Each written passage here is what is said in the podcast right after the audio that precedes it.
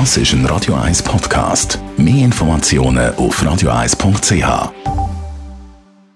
Radio 1 Hautnöch. In Zusammenarbeit mit der Dermatologie Klinik Zürich dermatologie-klinik.ch.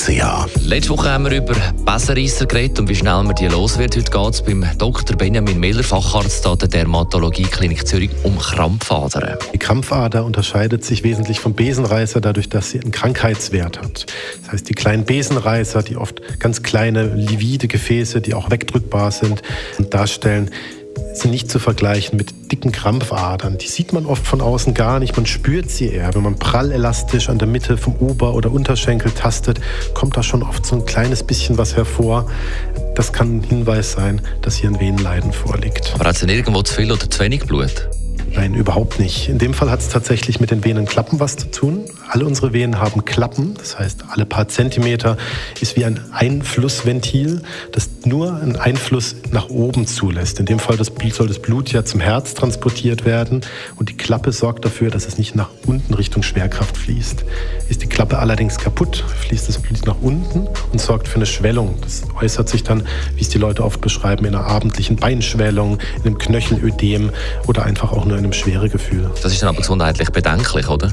Absolut. Da geht es einmal natürlich um die Thrombosegefahr. Ein langsam fließendes Blut kann immer koagulieren, also Thrombosen bilden. Auf der anderen Seite kann eine Spätfolge auch eine Wundheilungsstörung sein. Man kennt das vielleicht von früher, da gab es öfter diese offenen Beine. Mittlerweile wird es glücklicherweise rechtzeitig diagnostiziert in der Regel.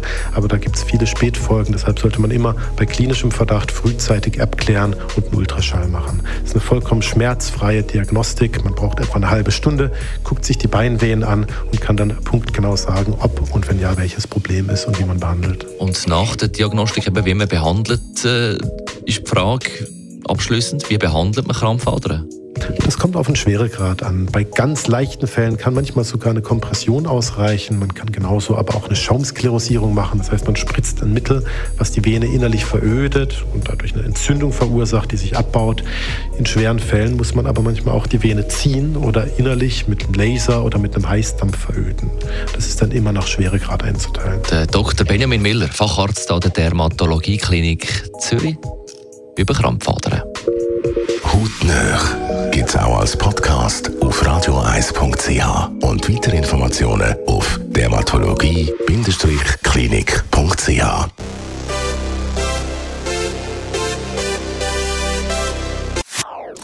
Das ist ein Radio 1 Podcast. Mehr Informationen auf radio1.ch.